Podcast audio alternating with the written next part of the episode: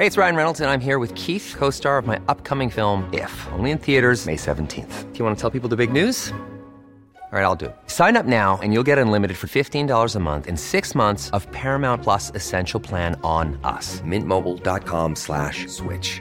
Upfront payment of $45 equivalent to $15 per month. Unlimited over 40 gigabytes per month. Face lower speeds. Videos at 480p. Active Mint customers by 531.24 get six months of Paramount Plus Essential Plan. Auto renews after six months. Offer ends May 31st, 2024. Separate Paramount Plus registration required. Terms and conditions apply if rated PG. Tarde a tarde, lo que necesitas saber de forma ligera, con un tono accesible.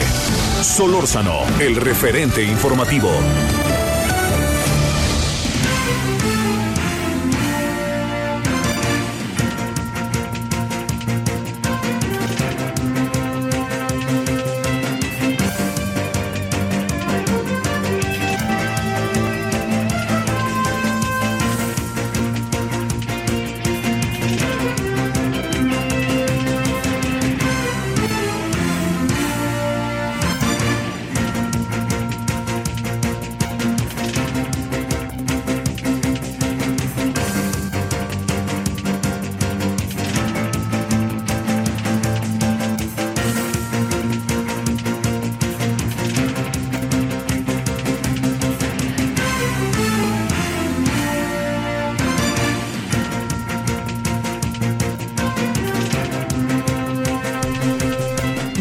Tardes, son ahora las 16 con 1 en la hora del centro 98.5 de FM. Estamos aquí como todos los días, de lunes a viernes, entre las 10 de lunes a viernes más bien, no todos los días, hoy domingo no, entre las 16 y las 18 horas en la hora del centro 98.5 de FM. Agradecemos que esté con nosotros, estamos en el Heraldo Radio y le quiero decir que eh, hoy que vamos a hablar de muchos temas, pero también vamos a detenernos un poco en algo que que seguramente usted, eh, si vio el impreso de hoy, el periódico, eh, estamos en el Estado de México. Hoy vamos a estar en el, bueno, estamos como todos los días, pero les informo por qué vamos a hablar del Estado de México. 540 de AM en el, en el Estado de México, en Texcoco 89.3 FM y Toluca 103.7 FM. Bueno, ahí vamos a estar, pero vamos a estar en todo el país como lo hacemos regularmente. Oiga, yo espero que haya pasado buen día. En nombre del servidor Javier Solórzano, todo el equipo, le agradecemos que ande con nosotros. Bueno, ¿Por dónde andamos hoy? Yo creo que a pesar de que hay una muy buena eh, cantidad de, de, asuntos que están entre nosotros, por ejemplo, me parece que el tema Mexicanos contra la Corrupción y el presidente está entrando en un proceso de agudización, porque Mexicanos contra la Corrupción hoy dio a conocer un comunicado en donde de plano está clarísimo que no se van a quedar cruzados de brazos. Así de fácil, yo le diría está clarísimo que, que, van a, que no se van a quedar quietos, se van a echar para adelante. Y pues si tienen elementos para echarse para adelante, pues no hay la menor duda que es el momento para hacerlo y no hay que dejar de hacerlo. O sea, quiere decir que ellos tienen suficientes argumentos, eh, suficientes elementos para incluso enfrentar los dichos del presidente y de su equipo y de quienes están con él, ¿no? Respecto a todo lo que tiene que ver con mexicanos contra la corrupción. El, presidente ya le pide a Estados Unidos que no le dé dinero. No, bueno, es una cosa ahí, esas son declaraciones muy confusas. ¿Para qué le digo mentiras? Hay otras cosas en las cuales usted sabe que yo he apoyado y mucho, pero estas son, confusas, son, no, alcanzo yo a apreciar exactamente qué es lo que, se busca con esto de no ser. Pues yo creo que demeritar al máximo todo lo que tiene que ver con el tema de los organismos ONGs o los institutos autónomos. Pero bueno, de eso al rato si quiere le damos una vuelta al asunto, pero lo que me parece importante detenerse es que yo sí creo que una noticia eh, importante para los que vivimos en la ciudad, pero al mismo tiempo para muchos otros estados de la República Mexicana, es que eh, yo quisiera pensar que se está tomando una decisión con una gran cantidad de asuntos, de gran cantidad de discusiones, de debates, de información, de argumentos, se está tomando la decisión de que haya un regreso a clase presencial el día después de las elecciones. Yo no sé si es el mejor día o no. Luego también uno se pone a pensar, bueno, ¿cuál es el mejor día? Porque además, pues nosotros quisiéramos presuponer que es muy buen día el 7 de junio, como cualquier día, porque las elecciones van a salir bien y por más que haya quejas, este, nuestras calles espero que no, en que no haya manifestaciones, de no ser manifestaciones de, molestia, pues es propias de si uno gana, uno pierde, si algunos distritos o algunas, algunos estados, algunos municipios, uno ve algunas alcaldías, uno tiene elementos para, para lanzar este eh, eh, argumentos que puedan mostrar, que puedan eh, evidenciar que hubo algún tipo de irregularidad, pues adelante, yo creo que es un derecho y una obligación. Lo que sí le digo es que, debe de quedar muy claro, es que eh, algo que por ningún motivo podemos pasar por alto es el hecho de que eh, el, impugnar eh, no necesariamente significa que tiene la razón el que impugna. Quien impugna tiene que atenerse a las reglas y a revisar a detalle exactamente qué es lo que está pasando en el entorno en donde uno está, ¿no? A ver, este, yo tengo este, una impugnación en un distrito. Bueno, hay una autoridad que lo va a revisar. Y esta autoridad puede decirle sí a su impugnación o puede decirle no a su impugnación. Y espero que eso se entienda más que bien. Bueno, yo sigo pensando que el gran problema de las elecciones que, el que el problema que podemos enfrentar con las elecciones, las elecciones, perdóname, no son un problema, lo fraseo de otra manera, pero lo que puede enfrentarse en las, en las elecciones no va a ser casi seguro el mismo día de las elecciones, no va a ser de las 8 de la mañana a las 8 de la noche. O sea, ya saben, bueno, por usos horarios de las 6 de la mañana a las...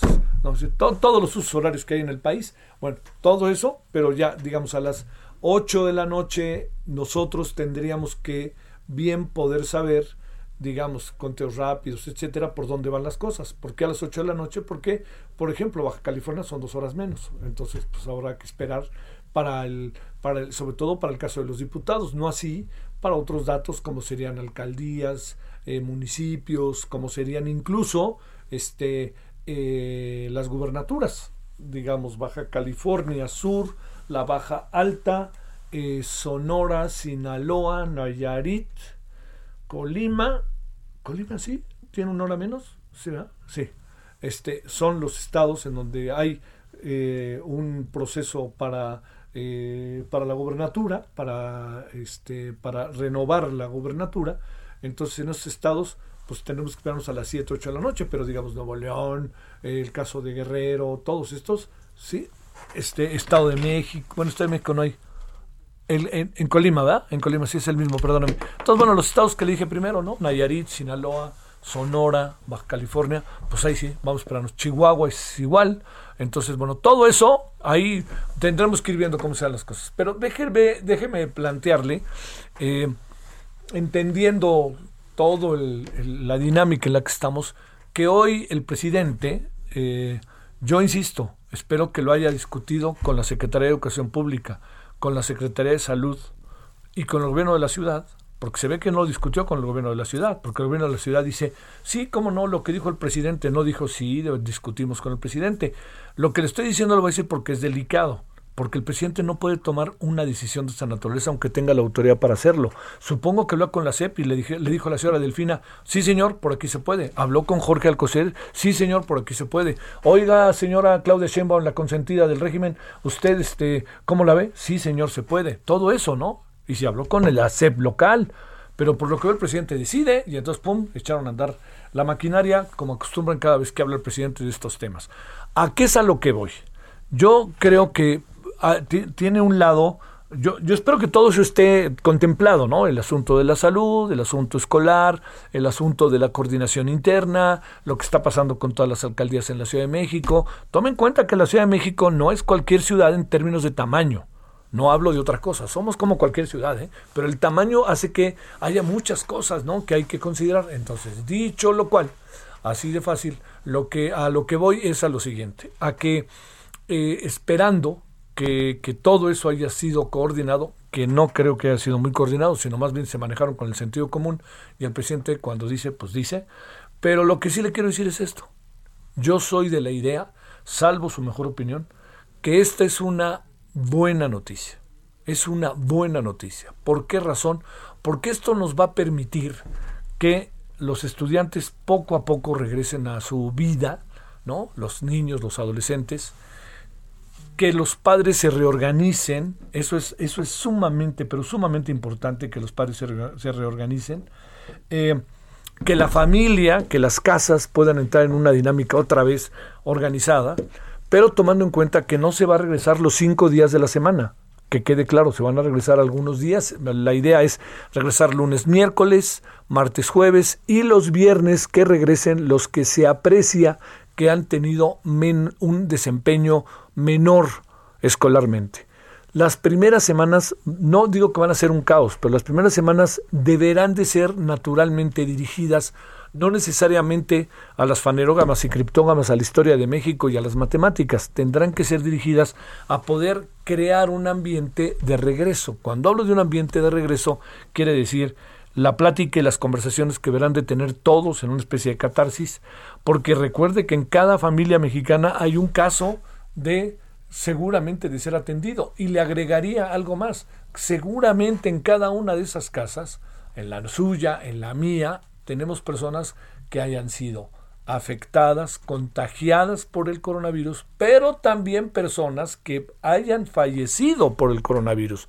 Y eso, perdóneme, ¿cuántos estudiantes pudieron haber muerto sus, sus papás?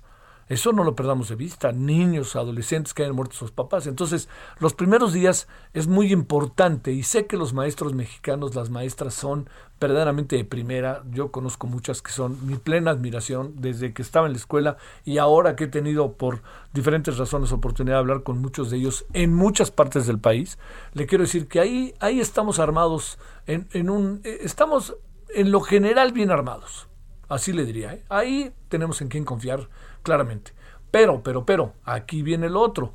Yo le quiero decir que lo que no podemos perder de vista es que este proceso requiere de una enorme coordinación, de tiempo, no está tan fácil, pero también requiere de algo que no podemos nosotros por ningún motivo pasar a segundo plano. ¿Qué es padre, madre de familia que me está escuchando? Se lo digo, se lo dice el adulto mayor, se lo dice el de la tercera edad, y se lo dice el que ha podido ver algunas cosas. ¿Sabe dónde está la decisión de si regresan o no los niños y los adolescentes a la escuela? En ustedes. Si ustedes se sienten tranquilos, si sienten que sus niños van a estar tranquilos, sus adolescentes, si vale la pena, no los desechen, ¿eh? no los avienten y digan ya por fin, no, no, no, tienen que platicarlo con ellos. Yo creo que todo lo que hemos vivido a lo largo de este año y meses algo que no podemos perder de vista es que supongo que las comunicaciones, así como se perturbaron en muchos casos, también las comunicaciones pasaron por momentos sumamente gratos y de mayor profundidad de lo que regularmente tenemos.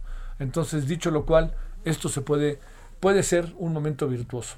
Yo le diría, estamos en el tarde que temprano. Tarde que temprano este momento iba a llegar.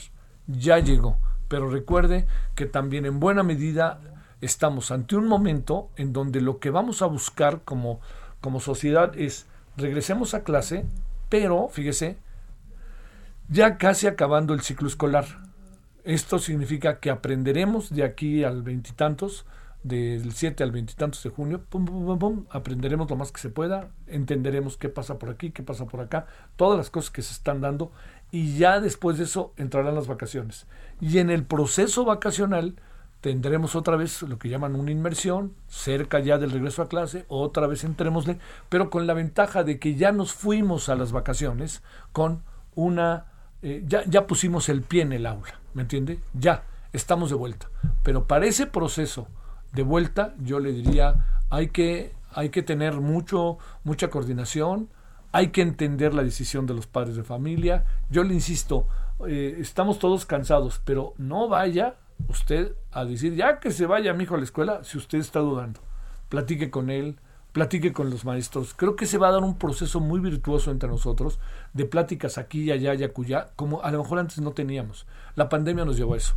Y yo sí creo que si el regreso a clase es un momento de felicidad. Es un momento, era un momento que anhelábamos, era un momento necesario. Ahora, hay que ver cómo le vamos a hacer, que ese es el gran asunto. Y ahí es donde tenemos de aquí al 7 de junio para poderlo ver. Y yo quisiera saber, quisiera pensar que la CEP va a jugar su papel, que la Secretaría de Salud va a jugar su papel y la Jefatura de Gobierno de la Ciudad de México va a jugar su papel. Ojo, porque hasta ahorita yo estoy seguro que es una decisión del presidente que ni consultó. Y entonces este es el momento para que ustedes digan que sí, que no. Ya, si la pelota está en su cancha, echen la pelota a su cancha y ya no se la devuelvan al presidente y más bien den razones. Sé que decir no devolverle la pelota al presidente es, es como, un, como una infamia en este país, ¿no? Pero, pero así es. O sea, tiene que hacerse valer la CEP, tiene que hacerse valer la Secretaría de Salud y tiene que hacerse valer la, este, la Secretaría de Vialidad, ¿no? Pues sobre todo en la Ciudad de México, que es una ciudad tan grande, y tiene que hacerse valer la jefa de gobierno. No decir, sí, ya lo dijo el presidente, sí, tomo el reto y adelante. No, no va por ahí. Hay condiciones, no hay condiciones. Es ahí en donde va a estar una de las claves. Bueno, eh, pues ahí andamos con ese tema que es muy importante que hoy el presidente decidió, ¿no? Insisto, no, no alcanzo a apreciar que la decisión del presidente haya pasado por un consenso de discusión, de debate interno, pero bueno, si así fue, así fue. Yo quisiera pensar que hay condiciones para hacerlo. No creo que vayan a cometer una imprudencia en ese sentido, por ningún motivo. Bueno, ese es el, gran asunto para los que vivimos en la Ciudad de México y en algunos estados, el Estado de México también.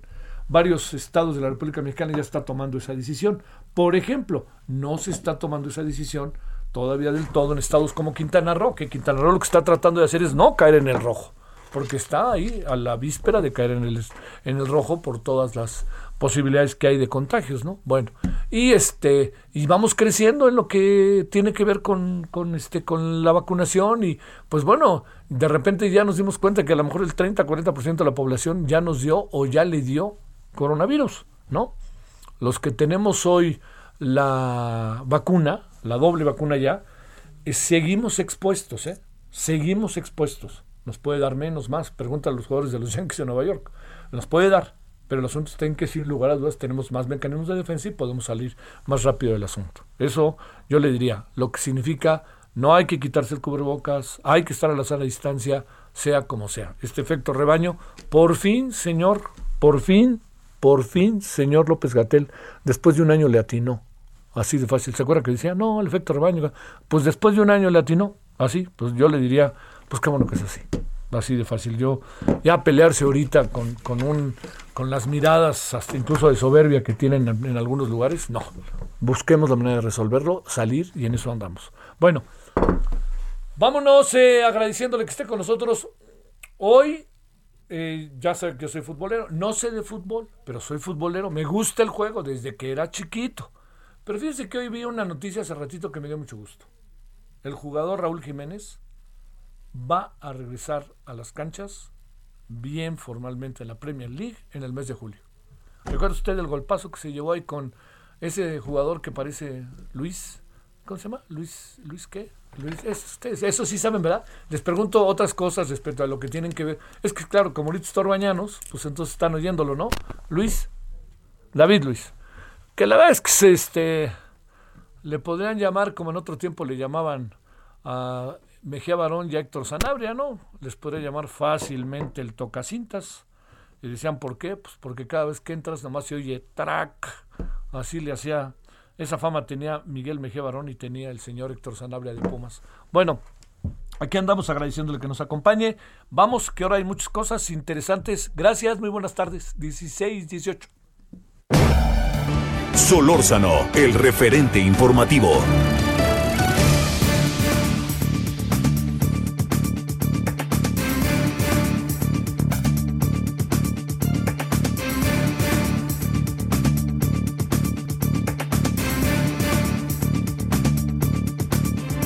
Bueno, aquí andamos. Gracias Arturo Sánchez, profesor investigador de la Escuela de Ciencias Sociales y Gobierno del TEC de Monterrey y ex consejero electoral del INE. Bueno, te agradecemos Arturo, como siempre, ¿cómo has estado? Muy bien, Javier, mucho gusto estar contigo una vez más. Eh, todo bien, afortunadamente, cuidándome a pesar de mis vacunas, como tú bien recomiendas, porque es muy importante, seguimos expuestos. Sí, sí, sí, un ojo al gato y otro al garabato. Oye, a ver, eh, sin yo poderlo confirmar, tengo, me han dicho por diferentes fuentes, no sé si tú tengas información al respecto, que Morena no ha presentado la lista de representantes a las casillas. Esto se cierra el lunes hasta donde sea el registro y estamos a 17 días de las elecciones. ¿Qué información tienes? ¿Qué puede pasar si no? Sí, sí, pues nos queda muy claro, ¿no? Pero si no, ¿qué puede pasar? Mira, es un tema muy importante y delicado para cualquier político, partido político. De hecho, eh, lo que muestra este tipo de preparación es la capacidad organizacional que tiene un partido justamente para la jornada electoral y es eh, eh, quizá uno de los puntos más importantes. Estos representantes de, partidos lo que van a hacer es, además de vigilar durante el día que el proceso esté en orden, que no haya ningún problema, que la votación se mantenga como está, eh, lo que van a tener es en la noche de la elección la posibilidad de tener una copia del acta que ahí, que ahí se eh, elabora. Y esas copias son fundamentales para cualquier partido porque ahí es en donde van a poder empezar a hacer sus propios conteos y empezar a pelear o no pelear resultados electorales en, las, en los cómputos distritales que se realizarán el siguiente miércoles. Y creo que es muy importante entonces eh, eh, que haya representantes. Pero si el partido no tiene la capacidad organizativa para hacerlo, primero pueden tardarse como se está tardando Morena y llegar tarde al último momento a presentar sus listas. Eh, es muy importante que los partidos estén a tiempo por una razón. A cada uno de los representantes de eh, eh, partido en las casillas eh, se les tiene que entregar un nombramiento, un nombramiento que emite el Instituto Nacional Electoral y ese nombramiento se tiene que elaborar, se tiene que cotejar, se tienen que cumplir los requisitos y por eso es un trabajo de organización muy fuerte del partido. Me extraña de Morena porque en la elección del 2015, que fue la última en la que yo estuve en el INE, eh, lo, que, lo que ocurrió fue que Morena pudo tener una cobertura de simpatizantes eh, apoyándolos y representándolos en las casillas de una manera importante. Y eso muestra o mostraba en aquel entonces su capacidad de organización y su capacidad de movilización. Ahora lo que eh, tenemos que ver es si la dirigencia y la organización del partido logra tener las listas a tiempo. Yo confío que sí, que algo presentarán, porque es una actividad que se, se realiza a lo largo de toda la República no solamente en la Ciudad de México, pero sí, a diferencia de otros partidos que ya han presentado nombres, eh, eh, Morena va un poco atrás al respecto, pero bueno, será seguramente parte del trabajo que tendrán que hacer en estos días, eh, sobre todo este fin de semana, para poder cumplir. Es de la primerísima interés de Morena, pero también de todos los ciudadanos, para que sepamos que los partidos políticos estuvieron en las casillas y que hubo una vigilancia adicional a la que ya de por sí realiza los propios funcionarios de casilla y otros este, eh, observadores electorales y demás. ¿Qué pasa, Arturo, si no presentaran la lista y llegaran pues a la mera hora y dijeran, yo quiero entrar? No, pues no. Es que para poder estar dentro de la casilla, se requiere tener una acreditación y para tener la acreditación tienes que haber presentado en tiempo y forma las listas ante el Instituto Nacional Electoral.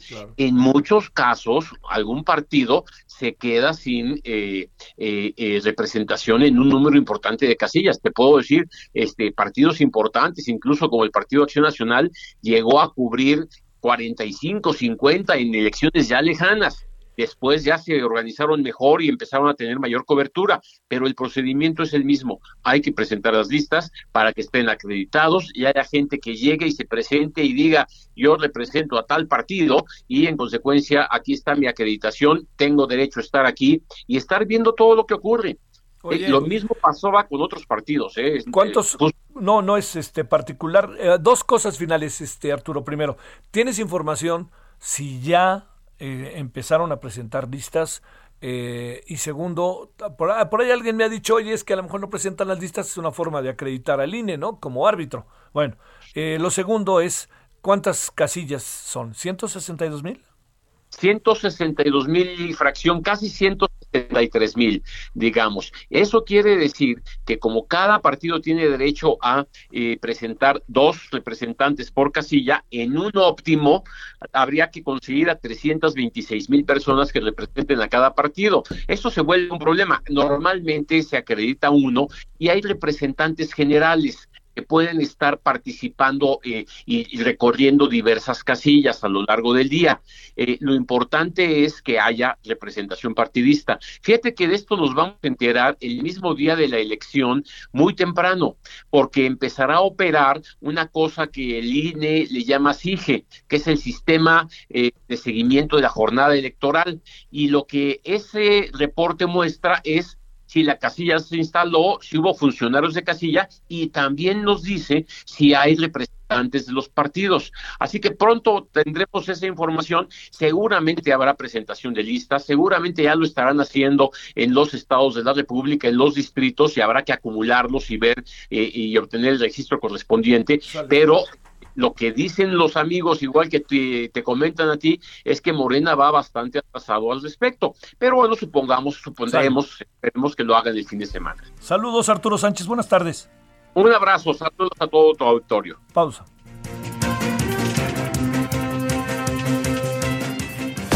El referente informativo regresa luego de una pausa. Estamos de regreso con el referente informativo.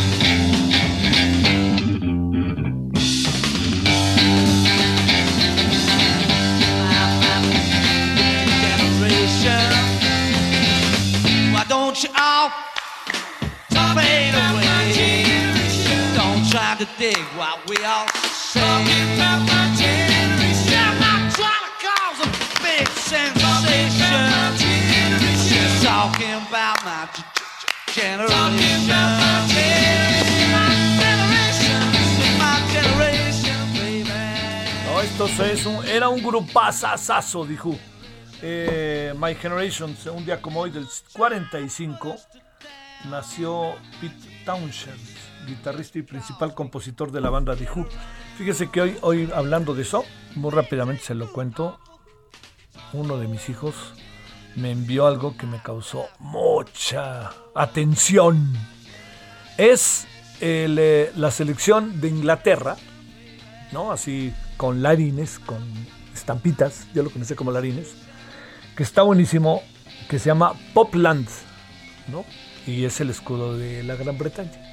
A ver, le voy a decir para que los que son rockeros. A ver, es el segundo piso que aparece. A ver, ¿está ahí? Que me oiga. A ver, ahí te voy a dar la alineación. Portero Kate Moon. Defensa derecho Liam Gallagher. Centrales Pete Townsend, Kate Richards y del lado izquierdo Jeremy Dammers. De en, la en, la media, del lado derecho, España 82, Pete Weller. Luego Ray Davis y Morrissey. Del lado izquierdo, en esa media, John Lennon. Y adelante, del lado derecho, sigue Stardust y John Strummer. ¿Cómo ve esa alineación? Y mire todos, 1970, porque todos tienen así como de 1970.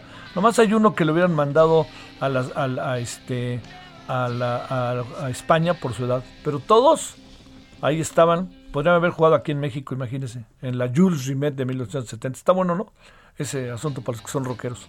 Este, anda circulando ahí, por ahí, el, la selección de, para el Mundial de México. ¿Quiénes hubieran venido si hubieran sido rockeros? ¡Qué equipazo! Ahora. Para la moralina que traía este país en aquellos años, la cual, por cierto, no se le ha ido, resulta que no nos hubieran dejado entrar, ¿no? Imagínense. ¿Cómo? Bueno, 16.34 en la hora del centro.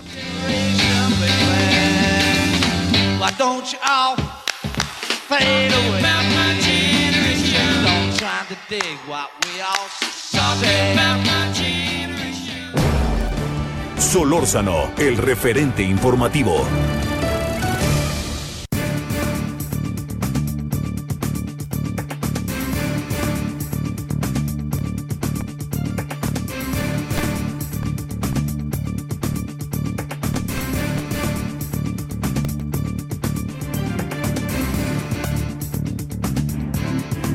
Bueno, vámonos con Juan José Garza, investigador del Instituto de Investigaciones Jurídicas de la UNAM.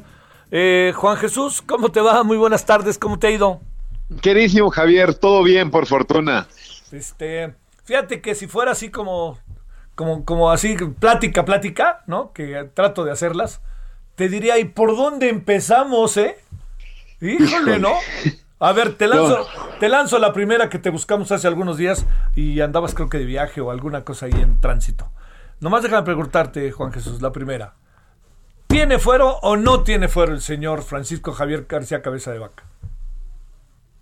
Sí tiene fuero, Javier. Lo que parece es que en las últimas horas se ha filtrado una información que de cualquier manera tal parece que se ha girado una orden de aprehensión. Todavía no se ha confirmado, son solo algunos trascendidos y algunas ideas por ahí, y esto atentaría eh, contra todo, contra la Constitución, contra prácticamente eh, un auto de desechamiento en la Suprema Corte de Justicia, contra toda lógica. Entonces, aquí habrá que estar muy pendientes si esto se da a conocer en las siguientes horas, porque sí sería un uso bastante faccioso de la justicia en aras de un procedimiento que todavía tendría que resolverse en la Suprema Corte por un recurso que interpuso el mismísimo fiscal general de la República, Alejandro Gersmanero. En cualquier caso, parecería que el caso cabeza de vaca le queda, le queda todavía bastantes semanas por delante en el sentido de que están buscando de alguna u otra manera alguna estrategia jurídica para poder echar abajo toda esta defensa que se ha hecho del fuero y del desafuero y de la Cámara Federal contra la Cámara Local. Entonces, habrá que estar al pendiente. Esto son información de hace algunos minutos, pero tal parece que hay un juez que ya giró una orden de aprehensión. Entonces, veremos si se confirma o si son solo algunos, algunos chismes, pero lo cierto es que este tema parecería que no se va a resolver en los próximos días. Bueno, te puedo decir que ya tengo tres, cuatro fuentes este, diferentes, como seguramente tú las has de tener abriendo tu, este, tu computadora, y te diría que logra la Fiscalía General de la República, obtiene una orden de aprehensión en contra de cabeza de vaca. En términos estrictos, Juan Jesús, ¿Qué, ¿Esto quiere decir que él se puede amparar o que de cualquier manera él sale a la calle y le cae la Guardia Nacional o el Ejército o los agentes de la Fiscalía?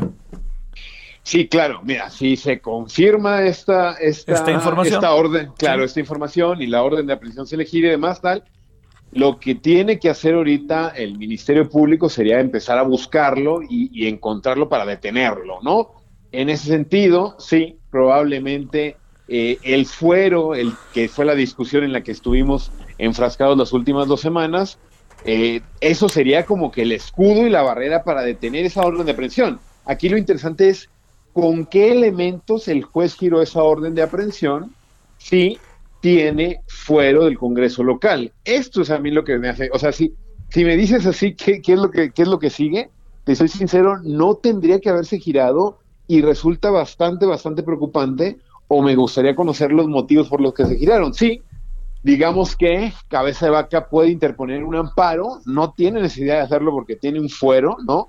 Hay que recordar, Javier, que los titulares del Poder Ejecutivo, ya sea a nivel federal o a nivel local, gobernadores y demás, en atribución de sus funciones, como hacen muchísimas diligencias, actuaciones de carácter política, cuyas responsabilidades van a trascender la coyuntura propiamente política, se blindan con este fuero. Entonces, esta orden de aprehensión exige que conozcamos los motivos por los que son la misma y sobre todo que, eh, que sepa el involucrado, cabeza de vaca, pues que sí, una otra, otra, digamos, otra alternativa es interponer otro amparo para que no lo puedan detener y demás, pero esto sería contradictorio conforme a lo que, a la historia que nos veníamos eh, eh, conociendo las semanas, las semanas anteriores. Ah, de verdad, a mí me preocupa y me gustaría conocer un poco en qué, en qué, en qué justificó ese juez haber girado esta orden de aprehensión. Porque el día de hoy, cabeza de vaca tiene fuero y como fuero no se le puede detener ni girar una orden de aprehensión. Ahí te va, el muy movido Ricardo Monreal, que ya ves que como dice, como dicen, como digo una cosa, digo otra cosa, dice el gobernador no localizado podría estar ya fuera del país, declararse perseguido político y busca buscar mantener el control del gobierno estatal. Eh, con apoyo del líder del Congreso, del secretario de Gobierno, del presidente del Tribunal de Justicia. Después de que dijo todo eso, dice, actuamos con tolerancia y prudencia. Hijos de la mañana, bueno. bueno. bueno, este, ¿de esto qué, qué nos, nos dice algo más o no?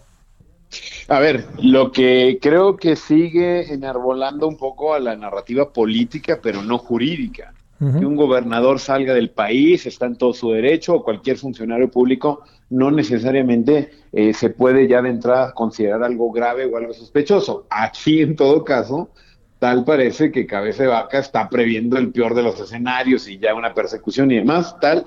Para eso precisamente existe el fuero. Más allá de las vías que está diciendo Monreal y que hay que ser más cautos y demás, tal, sí, mi opinión sería que eh, de cualquier manera, creo que las barreras antes de que ya se lo puedan detener o elegir en la orden de presión o lo veamos en las rejas, queda un camino bastante, bastante largo y que jurídicamente tal parece que no tiene ni pies ni cabeza. Bueno, pero lo van a agarrar. Sí, me parece que si el aparato de justicia ya está atrás de él, de alguna u otra manera, ahora la, la otra defensa del gobernador tendría que ser interponer un amparo, empezar la defensa y saber que hay un procedimiento pendiente en la Suprema Corte de Justicia. Entonces, esto choca, es una contradicción, y te lo digo desde alguien que conoce el proceso, es de las primeras veces que hemos visto que se quiere una orden de aprehensión contra una persona de este nivel que tiene fuero y que la Suprema Corte lo ha confirmado. A ver, vamos a a, este, a cerrar este primer tema, si te parece, Juan Jesús. Claro, claro. A ver, este, eh, digamos, él se ampara, él no, él no deja de ser gobernador. Si lo meten en la cárcel, ¿no deja de ser gobernador? Te pregunto. ¿O cómo funciona eso? Sí, lo, a ver, se le, se, de aquí a que se lo metan en la cárcel falta todavía, Javier, porque se inicia un proceso, inicia la defensa, inicia un proceso de pruebas y demás tal, en este caso, mientras él tenga fuero, Javier, no puede dejar de ser gobernador, ¿sí? Mientras él tenga el fuero constitucional para este tipo de, cuestiones, eso es precisamente lo que lo protege, ¿no? No se le puede meter a la casa a ninguna persona que tenga fuero, ¿no? Se tiene que desaforar. El problema es que el Congreso local no ha iniciado eso. ¿Por qué? Porque está del lado de los panistas y acá del lado de los morenistas. Entonces, digamos que sí, va a seguir siendo gobernador, esto necesitamos ver qué dice la orden de aprehensión, necesitamos ver cómo es que se justifica, pero lo cierto es que yo creo que se puede echar muy fácil para abajo de nueva cuenta en la Suprema Corte de Justicia de la Nación. ¿Qué piensas de hay un vacío, según eh, la secretaria de Gobernación o el presidente diciendo, este, eh, este, a medias tintas respondieron, incluso insinuando que no se atrevieron? No, me parece que solamente tratan de enarbolar una narrativa política que es muy convincente. Es una narrativa que trata de eh, enturbiar las actuaciones del gobernador en vistas de que jurídicamente existe todo un camino muy largo y complicado para que se pueda proceder en su contra. Ojo, Javier, yo, yo no estoy en contra de, que se investigue. Yo creo que nadie en México puede estar en contra de que se investigue a, un gobernador que, se están levantando sospechas. Ahora bien, existe todo un procedimiento a través de las reglas para que se le pueda investigar. Si en estos momentos, como se encuentra el Congreso local, es una llave que le da seguridad a precisamente este escenario, que no sea una decisión solamente de e índole federal, que no solamente una decisión del partido político en el gobierno federal, sino que también recaiga en el Congreso local, es decir, tiene dos niveles. Y en el segundo nivel, por índole partidista y por tener cierta eh, cercanía y demás, así no se le permite, no hay manera. En ese sentido, esta orden de aprehensión, creo que tarde por tarde que temprano tiene que eh, tiene que caer, tiene que desmentirse o tiene que perder el fuero en el Congreso ahora que se renueve a partir del 6 de junio. ¿No te da la impresión de que particularmente el fiscal como que se desató y se fue encima de todo el asunto e incluso impugnó, increpó y se metió en contra de la propia Corte? Sí, totalmente, totalmente. La estrategia aquí que está usando el fiscal Kersmanero me parece que rebasa por mucho los márgenes jurídicos y en el contrario trata de eh, mandar eh, una señal muy clara de que su estrategia va a ser en medio, su estrategia va a ser discursiva, va a ir eh, a través de Suprema Corte, a través del juzgado y demás tal. Entonces, eh, esto es redituable electoralmente, esto es redituable políticamente, ¿no? Y esto es, es, un poco también, ya viéndolo de manera más integral, parecería, Javier, y, y a todo tu auditorio, parecería que esta elección, lo menos que hemos visto son propuestas, ideas, algo novedoso, fresco, digamos, en la narrativa y demás, y lo que estamos viendo son más bien procedimientos, abogados, estamos viendo eh, declinaciones, estamos viendo política partidista y que se está utilizando el aparato del Estado de manera burda a favor o en contra. Ojo, no creo que sea solamente un tema de Morena, me parece un tema bastante, bastante enredado, pero que el tema de meter un gobernador a la cárcel, ¿no? Del partido de oposición durante el proceso electoral sí me parece políticamente un bombazo, jurídicamente, yo te lo digo, no tiene razón de ser. Bueno, ahora sí, aunque no lo creas, mi querido Juan Jesús, vamos a cambiar de tema. Bueno, no de tema, vamos a cambiar de línea, digamos, este, que no la 12. Este, a ver, déjame decirte, eh, ¿cómo ves, eh, digamos, este proceso electoral? En función, has insinuado ahí dos, tres cosas en lo general, muy claramente en lo particular de, Francisco Javier García Cabeza de Vaca, sino lo que me refiero en lo general de cómo ves las cosas, el Estado de Derecho, etcétera. Eh, digamos, ¿qué puede pasar si Morena no alcanza esa cantidad de votos que requiere para mayorías? ¿Cuáles son los escenarios políticos, electorales, Estado de Derecho que alcanzas a apreciar? Claro, yo el principal riesgo que veo eh, conforme pasan los días y cada vez más encuestas plantean un escenario en el que Morena no obtenga la mayoría, eh, la calificada, bueno, ya, ya por demás la calificada, pero digamos que la mayoría simple, eh, es que muchos de las candidaturas, Javier, y no solamente de las, de las 15 gobernaturas que están en juego, sino también de muchísimos puestos de representación en diputados ¿no? y en congresos locales, van necesariamente a pasar por tribunales. Vamos a ver una judicialización de las próximas elecciones. ¿Dónde? ¿Qué va a pasar?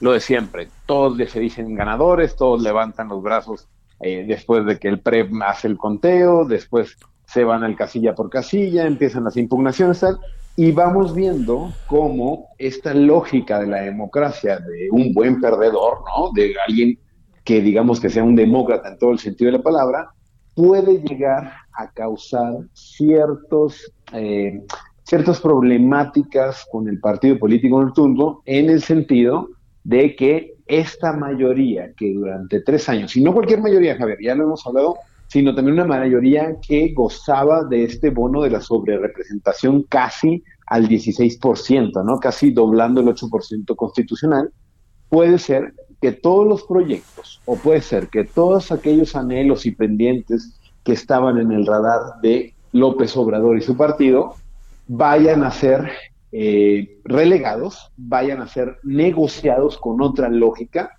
y ahí cambie el escenario político por completo de rumbo de cara al 24. Entonces, esta idea de cómo los partidos políticos van a tener que pelear más allá de las de las campañas, creo que resulta bastante, bastante alarmante. Por lo menos parecería que el rol que va a tener el Tribunal Electoral, los tribunales locales, el mismo INE y demás, va a ser un rol muchísimo más protagónico a cualquiera que hayamos visto desde la transición democrática a finales del siglo pasado. La, la elección te preocupa, inquieta o te inquieta la interpretación o la noche de la elección, eh, Juan Jesús? Mira, un tema que es bien importante, Javier, yo creo que es el día siguiente, es el 7 de junio, el lunes 7 de junio, la mañanera del 7 de junio, cuando veamos un poco los cómputos finales, cuando se empiece a confundir entre el, resultado oficial, el PREP, mientras se declaren, eh, vemos tal parece que las gobernaturas, muchas de las gobernaturas se están cerrando eh, que habían empezado con una clara ventaja y parecería que ahora las ventajas son de 5 de cinco a 7 puntos, ¿no? Entonces, el día siguiente es el que me preocupa en el sentido de cuál va a ser el mensaje del presidente de la República, cuál va a ser el mensaje de los derrotados y de los que salieron victoriosos y sobre todo toda la chamba que se viene para los abogados y para los jueces. Hay que olvidar que ningún candidato va a ser oficialmente gobernador, diputado, hasta la calificación de la elección, hasta que la última instancia en materia electoral, que es el Tribunal Electoral, pueda darles la constancia de ganadores. Entonces lo que viene en junio, julio y agosto va a ser una locura, va a ser un verano bastante movido y si a eso le sumamos que todos los días puede existir una figura como el presidente de la República con esa popularidad y esa y esa, esa ese discurso que maneja enarbolando ciertas narrativas de fraude de ciertos estados, como ya vimos para el caso de Nuevo León con las tarjetas, o como hemos visto también ahora eh, respecto a el rol que ha tenido sobre, sobre INE y Lorenzo Córdoba. Creo que a mí eso es lo que me preocupa y creo que sí hay que ponerle muchísimo, muchísimo ojo a cuál va a ser el discurso del día siguiente. A ver, déjame plantearte algo que, digamos, hemos mucho señalado la crítica que ha hecho el presidente al INE, eh, la actitud del INE, la reacción del INE, este, la, la, el, el, yo sigo derechito a lo que diga el presidente de Mario Delgado, pero la pregunta es, ¿tú qué, qué, qué observación harías respecto al INE? A ver, Javier, yo creo que el INE es eh, es un órgano que no se limita a ser Lorenzo Córdoba o Ciro Murayama, no se limita incluso a ser 11 personas, de las cuales cuatro recién fueron nombradas el año pasado en plena pandemia, ¿no? El INE es una cosa enorme, es, un, es un monstruo burocrático, es un monstruo de la administración pública que eh, se ha construido a lo largo de muchos años. Sí, tiene un presupuesto brutal para hacer muchísimas cosas. Ahora me parece que está en la agenda pública este documental que, que le encargaron a, una productora que el presidente no, no tiene simpatía para hacer este, una producción y demás tal. Tiene presupuesto para eso, para hacer cultura cívica, para hacer programas de educación, conferencias y demás tal. ¿Por qué? Porque es la chamba que le toca en la Constitución. Y esto es una de mis principales quejas y una de mis principales eh, críticas a la administración obradorista. Si no les gustaba el tamaño del INE, si no les gustaban las funciones del INE, el momento para reformarlo, el momento, incluso te diría, para hacer un borrón y cuenta nueva, para crear una nueva autoridad electoral, era el 2 de diciembre del 2018, no a 20 días de la elección, no en el momento en que las reglas y la certeza con la que están jugando todos los candidatos y las candidatas depende enteramente de un proceso que viene desde el 2014. A mí no me queda la menor duda que se va a venir una nueva reforma electoral. ¿Por qué? Porque desde Vicente Fox todos los presidentes de la República juegan con distintas reglas electorales. Las reglas electorales cambian por el propio dinamismo. Ahora lo que estamos viendo son batallas en redes sociales, publicidad en Facebook, fiscalización en Instagram, en TikTok y demás, cosas que no están propiamente reguladas y que los árbitros tendrán que entrar. Viene una reforma electoral profunda para atajar ciertos nuevos problemas y eso tendrá que ser una vez pasada la elección. No en este momento, no amenazando con desaparecer, no golpeando, no golpeando. En esto yo creo que sí hace falta muchísima prudencia por parte del presidente de la República y de todos los actores que le hacen segunda ha estado militando el INE, particularmente concentrada la atención en Ciro Murayama y en Lorenzo Córdoba. Mira, Javier, yo no sé si puedo utilizar la palabra militando. Me parece que el INE al final del día es un consejo conformado por 11 personas muy plurales y que ninguna decisión se toma propiamente de manera individualizada. Sí, eso, eso no cae la menor duda. Habrá consejeros y consejeras de distintos perfiles, algunos más discretos, algunos ni siquiera no sabremos su nombre, ¿no? Pero habrá otros que por su propia formación, por su eh, eh, coyuntura y demás, tienen un rol muchísimo más protagónico, como en este caso puede ser eh, Ciro Murayama y Lorenzo Córdoba, pero esto no significa que ellos tengan el poder sobre todos los demás consejeros y esto, ¿no? esta narrativa, por más que nos guste o no, o que quizás sí, quizás a veces pecan con el reflector estos dos consejeros o van mucho a medio, algo por el estilo puede ser, sí, pero eso no significa, eso sería menospreciar cómo, están, eh, eh, cómo está ideado el Consejo General del INE y sobre todo que estos consejeros no están ahí porque los puso la mafia del poder o el periodo neoliberal. Para ser consejero general del INE necesitamos muchísimas reglas y muchísimos procedimientos muchísimo más agravados que simplemente lo que dice el presidente de la República. Juan Jesús Garza, investigador del Instituto de Investigaciones Jurídicas de la UNAM. Gracias. No, Javier, gracias a ti. Un saludo a todo el auditorio. Pausa. El referente informativo regresa luego de una pausa. Tarde a tarde, lo que necesitas saber de forma ligera, con un tono accesible. Solórzano, el referente informativo.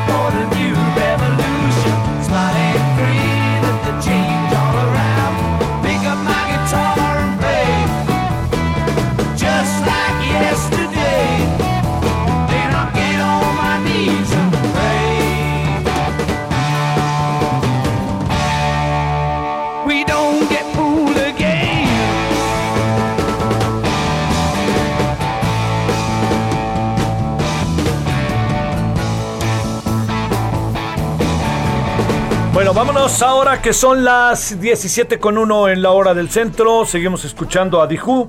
Un día como hoy, pero del 45 nació ni más ni menos que en Reino Unido Pete Townshend, guitarrista y principal compositor de esta banda maravillosa que se llama Dihu.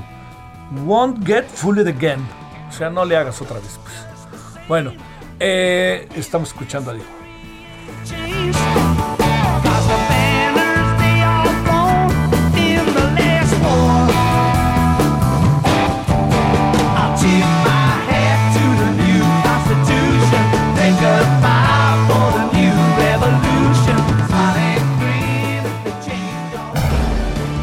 Solórzano, el referente informativo.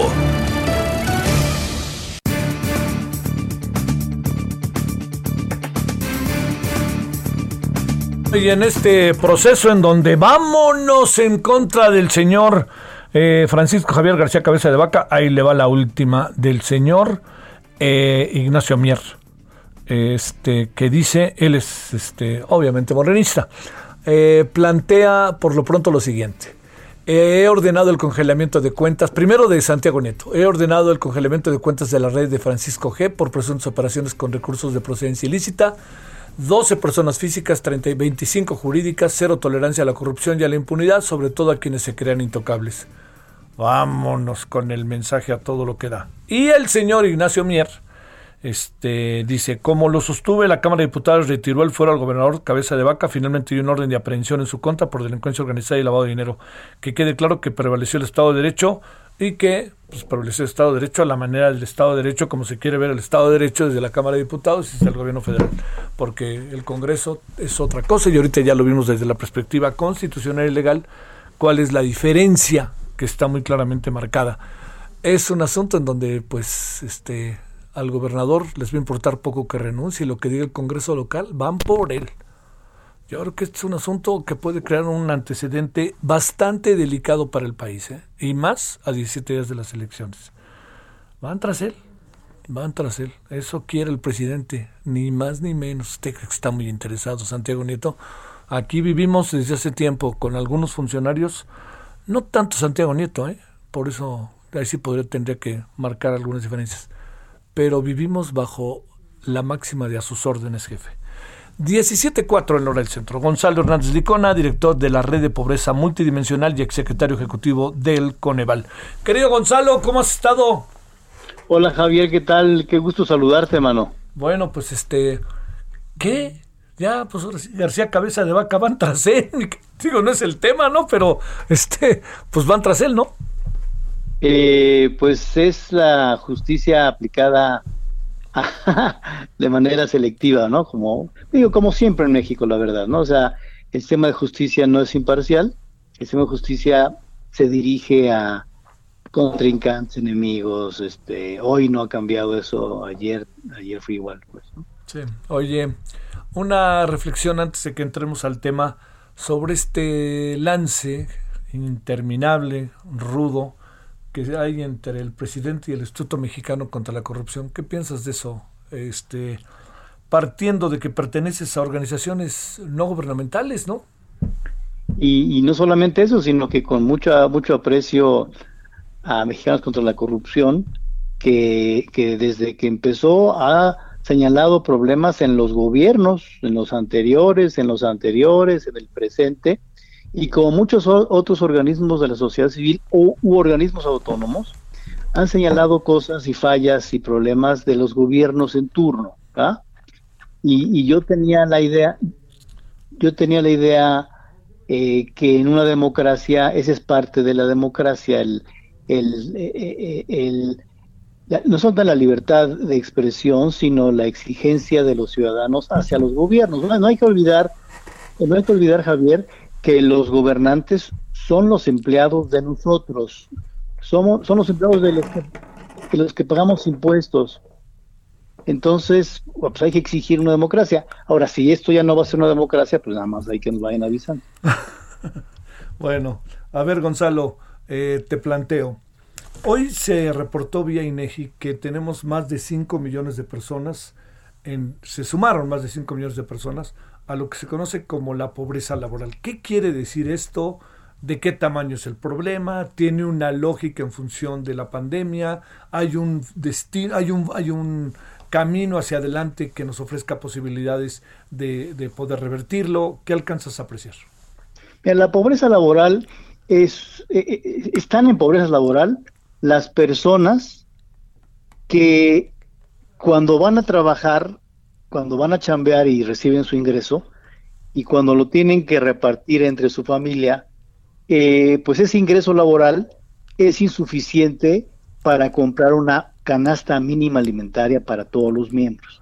Entonces, e, e, es, vas a chambear, eh, tú, tú y la esposa, tú y alguien más, y, y ni sumando todos los ingresos, le alcanza para todo mundo en la familia una canasta alimentaria. Esa es pobreza laboral. Es decir, si estás con, severos problemas de, poder comprar lo mínimo alimentario necesario. Es la pobreza ¿no? laboral. Y, esta pobreza eh, pues ha incrementado cada vez que hay problemas. Por ejemplo, en el año 2000, 2009, que, fue un problema eh, financiero importante, pues se incrementó. Eh, empezó a bajar en el 2015, hubo una inflación, 2017 subió, y siguió bajando. Y de hecho, en el primer trimestre del, año 2020, Javier, esta, esta, esta pobreza venía bajando. O sea, traía entre la inercia y algunas acciones como salario mínimo que lo, que lo hicieron bajar. Pero en el año de la pandemia, Javier, pues se incrementó de manera importante. Eh, por ejemplo, partíamos el 35.7 en el primer trimestre de 2020 y llegó a 52% en el segundo trimestre de 2020. O sea, el segundo trimestre de 2020 fue un año un, trimestre catastrófico para la generación de empleos. Hemos ido recuperando, pero, todavía no alcanzamos a recuperarnos y de ahí los 5 millones adicionales, ¿no? Eh, entonces pasamos en un año de 44.9 millones de personas en pobreza a 50 millones en pobreza en el último, en este trimestre de 2021. Entonces quiere decir, eh, Gonzalo, que digamos, tú tienes empleo, tienes un trabajo sin importar cuál fuera, y juntas el trabajo de tu mujer, de tus hijos, de tu o tú sola mujer que vives con tus hijos, tus hijos trabajan y no alcanza para nada, tal cual.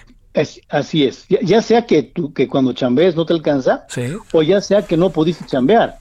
Que eso que eso fue lo que pasó para muchas familias el año pasado. El año pasado, a diferencia de crisis pasadas, Javier, eh, cayó en esta ocasión el empleo formal y mucho más el empleo informal.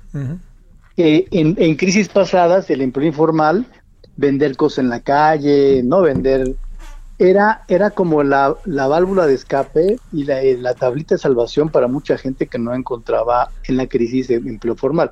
En esta, eh, la, la tragedia de esta crisis 2020 es que aún esos empleos informales se cayeron, ¿no? Por la sencilla razón de que la gente no salíamos a comprar prácticamente nada, ¿no? Eh, obviamente había gente en la calle, pero la, el, nivel de ventas eh, de servicios cayó de una, de una manera bien importante y por lo tanto no había cabido. por lo tanto, había, hubo familias cuyo ingreso laboral fue cero. Eh, no solamente que trabajaban y no nos alcanzaban, sino que fue cero, ¿no? Ojo, a ver, ¿esto qué le dice a nuestro país en lo general y cómo se suma a una tasa de desempleo o a, la, a los niveles de pobreza, tanto pobreza como pobreza extrema?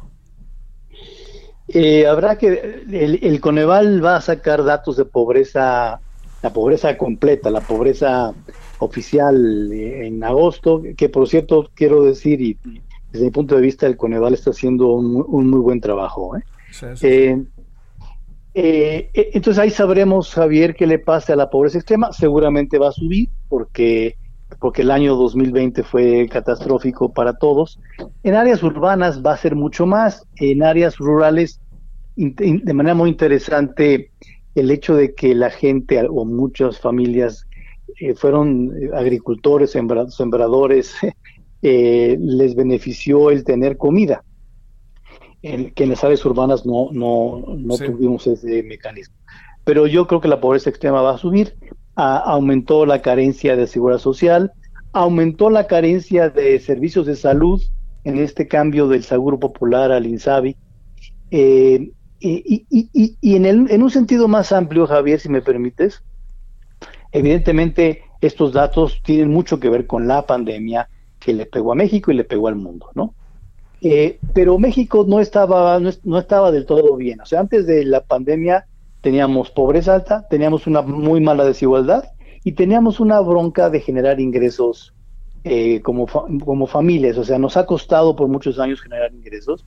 Pero además, del, ahora sí que la, actividad económica se redujo eh, del 2018 al 19. ¿Te acuerdas que en 2019 el crecimiento fue negativo en México, no? Ajá. Entonces ya traíamos broncas tanto estructurales como de la coyuntura del 2019 que no crecíamos, que no crecimos, la verdad. Y pues llega la pandemia y todo y todo empeora. Entonces, en ese marco hay que hay que también entender el 2020 y 2021 que, que que la pandemia pegó, pero que México pues no venía bien. Ese es otro dato.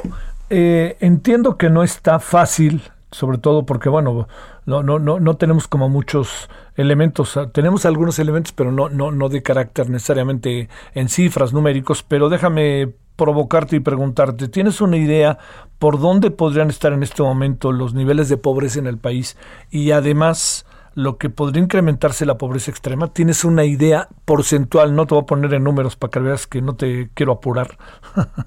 Mira, yo creo que, eh, a ver, siempre, siempre decíamos cuando estábamos en el Coneval, Javier, que esta medición trimestral que el Coneval lleva haciendo ya más de 10 años, era un buen adelanto de lo que puede pasarle a la pobreza, a la pobreza oficial. Eh, por lo tanto, pues me atrevo a decir que, que, va va a incrementarse la pobreza en 2020 cuando el Coneval lo dé a conocer, en cifras más o menos similares a las que estamos viendo, incluso a lo mejor un poco más, eh, sobre todo cuando si comparas 2000 con 2019, si comparas con 2018 el impacto va a ser un poco menor porque, porque algo avanzamos en, en ingreso laboral en los últimos dos años. Pero yo creo que va a aumentar la pobreza y la pobreza extrema va a aumentar también, especialmente en áreas urbanas. No, no, no, no me atrevo a decir cifras, no, no sabría cómo, por ahí hay estimaciones que, pero, pero sí va, va a subir. Pero digo, más, más bien, ya subió. O sea, el, punto es, más allá que el Coneval lo dé a conocer oficialmente en agosto, va a ser pobreza 2020. Eh, el hecho es que la, información de ayer del Coneval y del INEGI nos dijeron que la pobreza ya subió. Simplemente el Coneval en, agosto nos va a, afinar cifras, pero la bronca ya estuvo ahí, la bronca ya está ahí. Eh, no, necesitamos esperarnos a las cifras del Coneval para decir, ah, pues estamos mucho más malo. Sí, o estamos, fuera. Estamos, mal, estamos mal, ¿no? Oye, a ver, Gonzalo Hernández Licona, otro, otro asunto ahí para, para apreciar. Eh, los, los, los programas de gobierno, las políticas públicas, particularmente en la zona del campo, ¿presumes que, se, que han podido atemperar estos niveles de pobreza o, no hay manera todavía del todo saberlo, porque digamos uno sabe que el gobierno está trabajando en algunas áreas, en las zonas conurbadas, en las zonas más directamente, ¿no? Y en las zonas eh, del campo.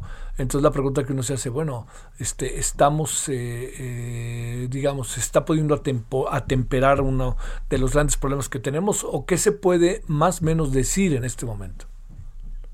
Yo, yo creo que lo, o sea, lo que hemos visto con cifras eh, es que la política social, y a esto me refiero específicamente a los programas de transferencia de monetaria que son de adultos mayores, el programa de atención y de apoyo a la población con discapacidad, a madres solteras, en fin, eh, hay programas que han dado transferencia de recursos y, lo habían dado antes simplemente que con nombres diferentes. Yo, yo creo dos cosas. Uno, que estos programas diseñados en el año 2018-19 no fueron hechos, Javier, para la bronca que nos llegó en 2020, ¿no? Eh, o sea, no es que no es que no sea relevante el adulto mayor, no, no es que no sea relevante la población con discapacidad, sí lo son, y por supuesto hay que apoyarlos en diferentes eh, formas, pero para el 2020 el problema vino de otro lado, no fue un problema de adultos mayores, no fue un problema de discapacidad, fue un problema de empleo. Y lo que yo y lo que yo veo desde mi punto de vista es que al gobierno le faltaron reflejos para cambiar de rumbo, ¿no? Es, como si en, mi casa, en tu casa, este, tenemos allá una planeación 2000, 2021, no sé qué, y de repente se nos enferma gravemente un, familiar y hay que cambiar las prioridades. No podemos quedarnos con las prioridades previas. Si el huracán se llevó buena parte de tu casa, pues no puedes decir, ah, bueno, mira, esto luego se va a recuperar, vamos a seguir comprando eh, pues, pues, hay que seguirle, pero hay que cambiar las prioridades. Yo creo que el gobierno no hizo eso. Sí, sí, sí. Y este, quizás nos va a pegar, eh, yo pensaba el otro día, eh, Gonzalo, quizás en una conversación ahí con algunos académicos, eh, colegas incluso tuyos, algunos de ellos, quizás nos va a pegar la falta de una estructura de apoyo real ante la pandemia de los de los pequeños y medianos empresarios, ¿no? Sin duda, sin duda. O sea, sí, eh, e, el, o sea, los problemas de, ingreso y de pobreza laboral que estamos viendo, atrás tienen pérdidas de empleo. Y cuando hablas de, pérdidas de empleo es que algún, a varias empresas de muchos tamaños, especialmente chiquitas, chiquitas, les fue mal. ¿no? Eh, es decir, eh, al final de cuentas, las personas están más o menos ligadas a, a empresas, ¿no? Y, me, parece que el gobierno tiene ahí una idea equivocada de la empresa. Parece que se está figurando el superempresario exitosísimo, medio, a veces medio corrupto, ¿no? Eh, y, más bien la empresa es, mucho más que eso. Y la empresa, eh, la iniciativa de las personas queriendo trabajar y vendiendo y, y, produciendo, esa es en buena parte lo que, lo que mueve al país, lo que mueve la economía. Entonces, no le damos importancia a esa iniciativa privada, y cuando digo privada, insisto, no es el señor X que tienen las grandes empresas. Es la señora que, que tiene una taquería y la señora que tiene una peluquería. Eh, si eso, si esa parte creemos que es parte, que son parte de empresarios golosos, corruptos, estamos, realmente estamos mal, ¿no? Sí, sí, sí. Si pensamos eso, pues, ¿no? Eh, futuro muy incierto, ¿no? Porque además este, se cruzan ahí elecciones con todo lo que esto está provocando también, ¿no? Eh, sí, las elecciones eh, eh, paran las cosas y luego y, luego lo poco que había de planeación, si es que había, pues ahí se para y van, van a esperar qué pasa con la Cámara de Diputados. Pero mi preocupación, decía yo hace rato, es de la pandemia, pero es más allá también de la pandemia, es hacia dónde, hacia dónde estamos yendo como país, con qué prioridades, eh, sobre todo después de la pandemia, y, qué estamos, a, qué estamos apostándole. Yo no, no dudo que la, el diagnóstico general, al menos del presidente, del candidato, era más o menos adecuado. México es un país con corrupción, un país con pobreza, un país con desigualdad. Eh, yo creo que ese diagnóstico es correcto me, me, se me hace problemática las soluciones actuales, ¿no? Me parece que no van por ahí. Sí. Sí, sí, sí. Bueno, te mando un saludo, Gonzalo, con el gusto de siempre, Gonzalo Hernández Licona, que has estado con nosotros. Javier, te mando un abrazo, como siempre, una, que estés muy bien. Tú también, gracias, es un gusto. Más de 5 millones de personas se suman a la pobreza laboral. ¿Qué quiere decir? Pues ya tratamos de escuchar explicaciones de diversa índole. Bueno, vámonos a las 17.20 en la hora del centro.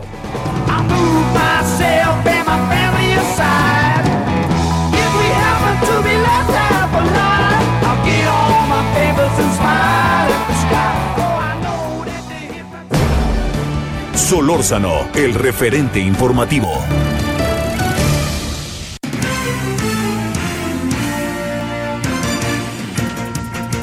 Bueno, este le debo de decir que eh, estamos en que eh, la, le, digo, le reitero, le vuelvo a, a, informar por si inicia sintonía que ya se giró una orden de aprehensión en contra del el gobernador de Tamaulipas, Francisco Javier García Cabeza de Vaca, presunta delincuencia organizada y lavado de dinero, o sea, no hay fuero. Y ya sabe, pareciera que desde el centro se tomó la decisión porque el Congreso del Estado, y acorde a la ley, mantiene el fuero. Entonces, digamos, tiene el fuero, el Congreso del Estado lo da, pero pues desde el centro quieren acomodar lugar a, perdóname, a fuerza, pues llevárselo al baile. Y quién sabe si lo vayan a lograr, ¿eh? de cualquier manera. Pero bueno, el asunto está que la orden de aprehensión se giró anoche por un juez del Estado de México.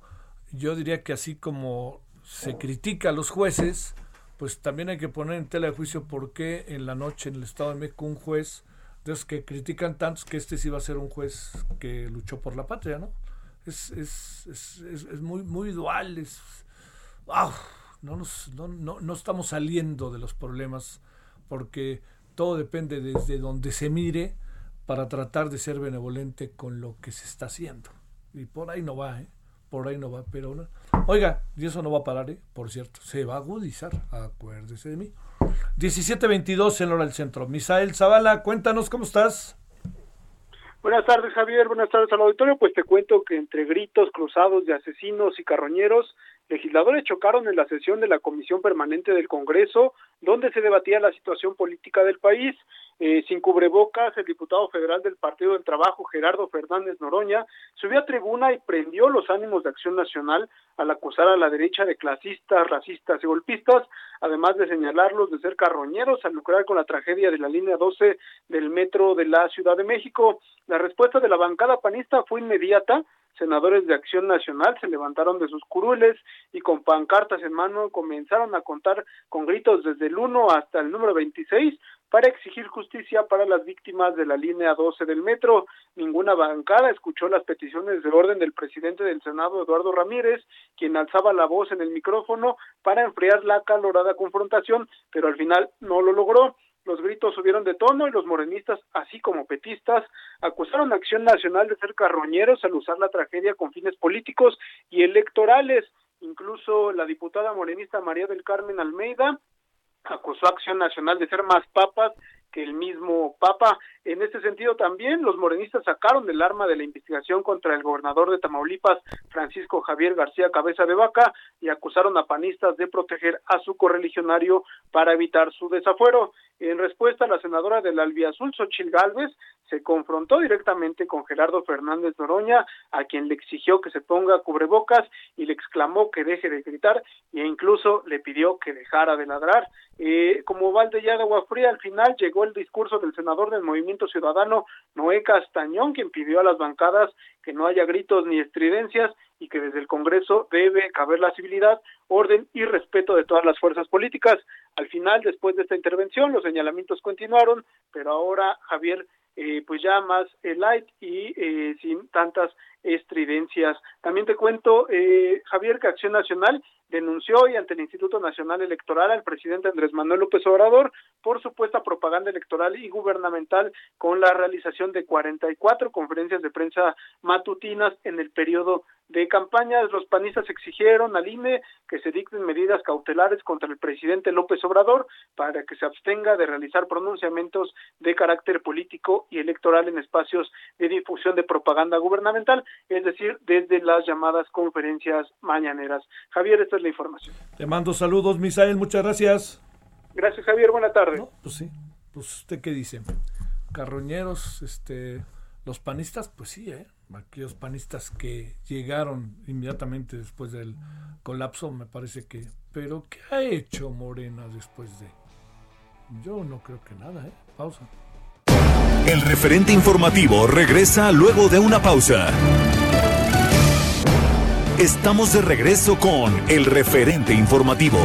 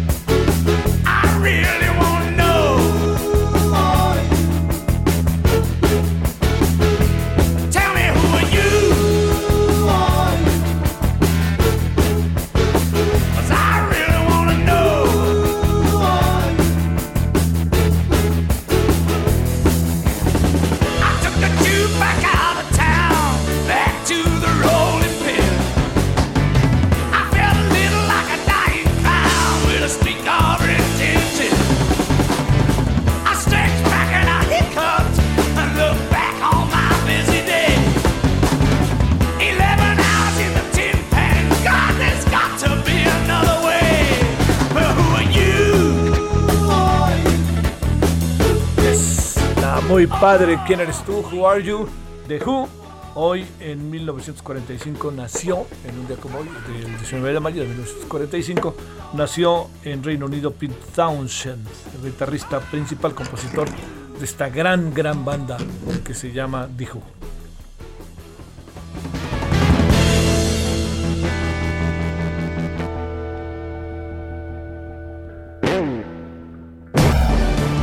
Solórzano, el referente informativo.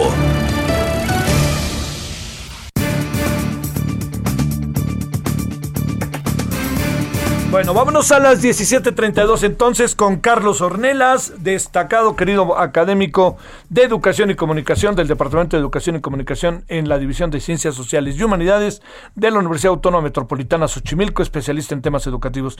Querido Carlos, ¿cómo has estado? Con gusto te saludo, muy buenas tardes. Hola, mi estimado Javier, muy buenas tardes. También es un placer saludarte y mandarle saludos al auditorio. A ver, este, hoy en la mañana que el presidente dijo se van a reanudar clases presenciales el 7 de junio y luego pues todos un poco bajo el síndrome de a sus órdenes jefes dijeron que sí. ¿Qué piensas desde que lo conociste, la información, a la hora en que le hayas conocido, Carlos? ¿Llegó el día, llegó el momento? ¿Cómo ves las cosas? Es, eh, bueno, esta es una nota prácticamente anunciada. Lo que es que habían dicho que el 21 de junio empezaba en todo el país. La CEP sacó un comunicado eh, hace unos días eh, con un reporte diciendo que ya cómo estaría el regreso a clases con algunas eh, eh, un trabajo serio de documentación y consulta que de, literatura pero también con las autoridades estatales y que conforme el semáforo se fuera moviendo se iba a regresar a clase. Lo sorpresivo de hoy es que el presidente dijo el día 7 cuando estaba todo pensándose que iba a ser el 21 y sí, bueno, pues dentro del aparato todo mundo firmes a, ver qué, ondas. Yo, yo veo dos, dos cuestiones eh, en, encontradas, pero que coincidentes en, en el asunto. La primera es que al, al, al, gobierno, a la cuarta transformación, le interesa mucho y, además, bueno, lo maneja como, como propaganda también el presidente, le va a estar dando a esta antes de las elecciones hablar de que regresa a clases, porque hay una demanda seria, sentida, de madres de familia, de niños que están aburridos, de, porque la, la, el encierro ha sido muy prolongado, se ha, se, ha, se ha desgastado, hay mucho desgaste emocional de chamacos, madres de familia, padres también, pero más madres, también los maestros que se han tenido que esforzar mucho para realizar cierto tipo de tareas, a veces hasta nada, nada más para calificar, pero otros que realmente hicieron innovaciones, tuvieron que ajustar sus casas para convertirlas en salones, comprarse computadoras, adaptar un espacio para dar clases y atender a los hijos, etc. Pues hay, hay un catálogo muy grande de, de logos. Pero bueno, es la parte que le interesa al presidente es que ya para que case con su discurso optimista de que las cosas marchan, de que ya no, no mencionó salir del túnel, pero es prácticamente el mismo mensaje. El, eh, ¿qué, ¿Qué es lo que tiene, tendría de ventaja? Porque faltan unas cuantas semanas para terminar el ciclo. Para el día 21 de junio yo pensé, porque es, es razonable que el lunes y miércoles vaya la mitad del grupo, martes y jueves la otra mitad y el viernes quien tiene algo de rezago. Esto está probado en otras partes, en Europa, en América Latina, en Uruguay, en Chile, y funcionó en cierta forma. La otra es que eh, hay personal que, que, que, que, tiene carrera dentro del sector, que, que, son inteligentes y que saben hacer ciertas cosas. Entonces aprovecharé estas semanas para darle seguimiento, hacer evaluaciones, ver qué es lo que sí funciona, qué es lo que no funciona y tratar de eh, mejorar esto para en agosto tener eh, los pies más firmes para regresar sí, sí, esto. O sea, sigue, sigue siendo, eh, es presencial, híbrido le llaman, porque es eh, los, los días que los niños no van a la escuela, pues van a seguir haciendo trabajo vía remota. Oye, la otra. Sí, sí. adelante, adelante, adelante, Carlos. Adelante. No, digo, la, la, la, la cosa es que el, el, documento de la Secretaría de Educación Pública es muy pobre en términos de, del contenido que va a ser. Por ejemplo, habla de la importancia de asegurar vías de comunicación para las escuelas, la participación efectiva de la comunidad escolar para la reapertura, pero no dice cómo, qué tipo de apoyos van a llegar, sí. a quién le va a costar la eh, poner todas eh, las cuestiones de sanidad de las escuelas. Es muy caro, carísimo. Eh, ¿qué, qué, ¿Qué es lo que vamos a hacer en escuelas que fueron eh, saqueadas aquí en la Ciudad de México, ya dijo la jefa que van a estar bien, están trabajando. Realmente aquí el saqueo no fue tan importante como en Jalisco o en otras, eh, bueno, en, eh, no, no, no, no refiero importante en, la, por la cantidad de escuelas eh, que fueron saqueadas y el de algunas fue campo del crimen ahí para no solo el saqueo, sino también para hacer destrozos, vandalismo. En Sinaloa fue, en Sinaloa y en Jalisco fue, fue terrible pero eh, más en Jalisco. El, uh, de todas maneras, eh, no dice cuánto va a costar, quién va a poner los recursos, de dónde van a, van a surgir en estos tiempos que la famosa autoridad republicana le quita recursos a la educación. Y luego, eh, ¿qué, qué, qué va a pasar con los, eh, la entrega de materiales, los cursos en línea, cómo van a ser estas cosas de, de, de los... Uh, ¿Cómo se van a acoplar los maestros? Un día voy a estar aquí con la mitad de los alumnos y quién va a atender ese, el, eh, a la otra mitad ese día. Son cosas que no quedan claras porque van a... Entonces tenemos esos problemas. Eh, va a ser complicado, pero también es una demanda social. Eh, más o menos sentida ya regresar a clases, que haya que haya apertura. Sí, sí, sí, ya estaba. Este, a ver, eh, inevitablemente te pregunto, Carlos, si eh, un día después de las elecciones era igual, da lo mismo, o nos hubiéramos esperado mejor al 14 de junio, por decir algo. Sí, bueno, en el, en el, en el boletín eh, de la Secretaría de Educación Pública y de algunas eh, entidades federativas se hablaba del día 21. El CENTE dice apoyamos ya, pero además ahora lo saca porque el CENTE, la parte oficial del CENTE le está, eh, se le pone de tapete al, presidente y ya estamos preparados porque se van a cumplir las tres Bs. Es decir, el semáforo en verde, todo mundo vacunado y que va a ser voluntario. O sea, los, lo voluntario es para papás y mamás si quieren enviar a sus hijos o no. Por el tono del, del, comunicado del CENTE de hoy en la tarde, es que para los eh, maestros pues no es tan voluntario, ah, van a tener que, que cumplir. Pero bueno, están contentos, el aumento, dadas las condiciones, eh, fue magro, pero no tan no tan magro, hubo aumento otra, en otra, y no se ha perdido el trabajo. Entonces tienen ciertas, hay cierta comodidad del magisterio con con conformidad con, con, el, ah, cómo están las cosas. Entonces van a cumplir. La coordinadora, por otro lado, se opone con todo. No quiere, y además las condiciones son incumplibles hasta que todo mundo esté vacunado, incluyendo niños, familias, todo mundo. Que todos los semáforos estén en verdes, que las escuelas estén 100, al, al 100%, incluso aquellas que te, eh, que, es cierto, hay muchas escuelas en estado desastroso desde antes de la pandemia, entonces no regresar hasta que estén bien, etcétera. Y lo hacen con sus métodos tradicionales, tomando casetas y todo. Pero además, la coordinadora, eh, pues no está con el presidente. Yo creo que el presidente ya se dio cuenta que había que, que, que aquella compromiso que estableció con ellos el 12 de marzo, con los dirigentes, el 12 de marzo allá en Guelatao, Oaxaca, es incumplible. ¿Cómo va a contratar a todos los egresados de las normales? Sí, claro, sí, sí, sí. Entonces, y ya se dio cuenta, pero y además la gente, pues no le echa aplausos, pues ya está cortando con ellos. Las eh, negociaciones en la Secretaría con la coordinadora para verlas eh, se cortaron desde diciembre. Antes sí les concedió como alrededor de 30 mil basificaciones de maestros que ellos habían contratado, los dirigentes, como interinos, no las autoridades, pero que eran de parte de las tradiciones que ellos traían, egresados de, las normales, y tú eres de los nuestros. Entonces, bueno, el, el interinato al cabo se va a regularizar, pero ya llegó a su límite, entonces el presidente ya no está, y no creo que quiera cumplir la promesa que les hizo. También con el grupo del Vester que había firmado otro compromiso que ya no, ya no lo espera. En cambio, con Cepeda Salas y su gente, pues sí, están muy contentos, se, echan flores mutuamente, la maestra del Pina les dice que están orgullosos de tener este magisterio, que ¿por qué? Pues y aquí está la respuesta de hoy en la tarde del sindicato, vamos con usted, señor presidente. Entonces, pero es, eh, es parte de esta, de, esta cuestión tan conflictiva y el 7 sí es arriesgado porque no sabemos qué es lo que va a pasar, cómo va a estar la situación. El, el domingo 6 va a estar complicado, pero el día siguiente, que es donde ya se conocen los números y donde van a estar las protestas al orden del día, ya Morena anunció que donde no gane va a acusar fraude, eh, eso está cantado desde el Palacio Nacional en la mañanera.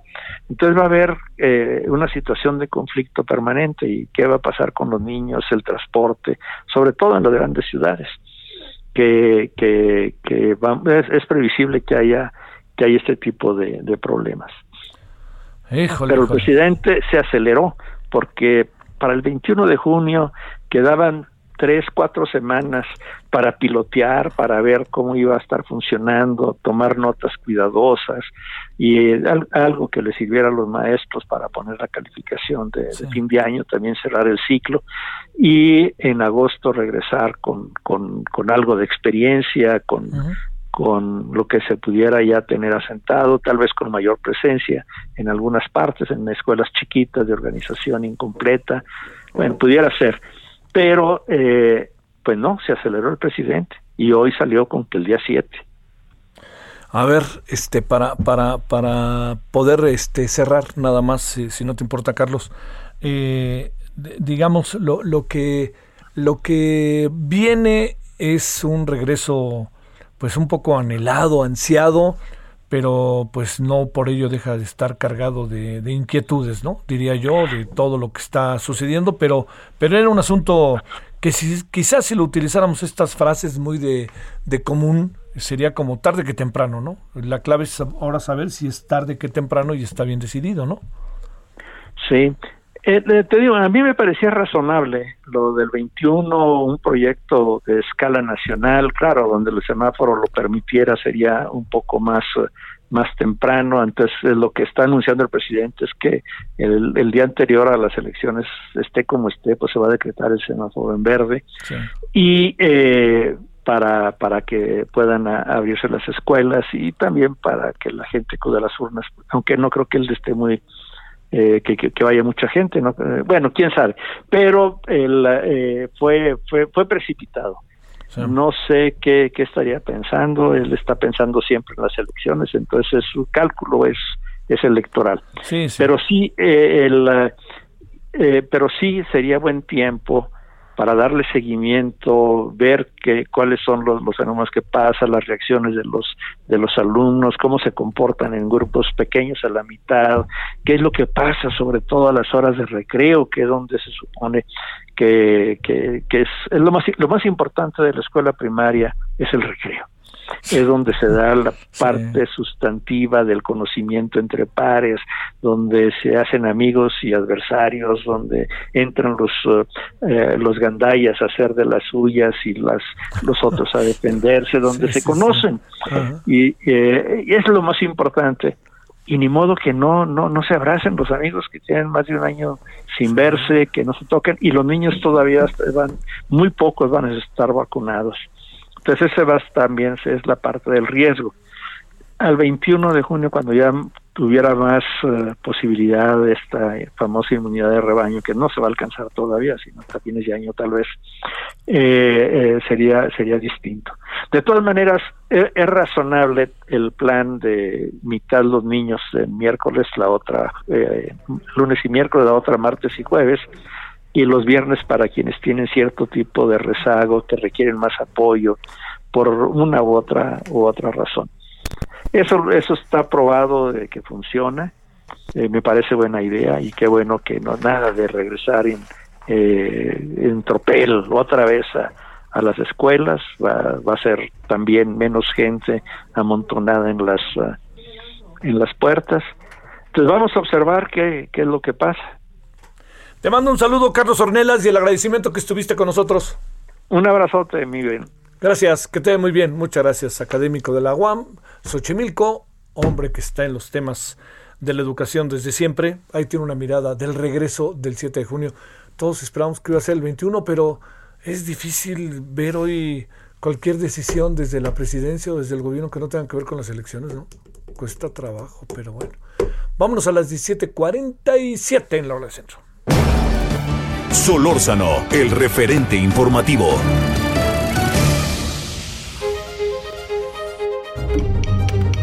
Ruta 2021, la ruta hacia las elecciones presenta.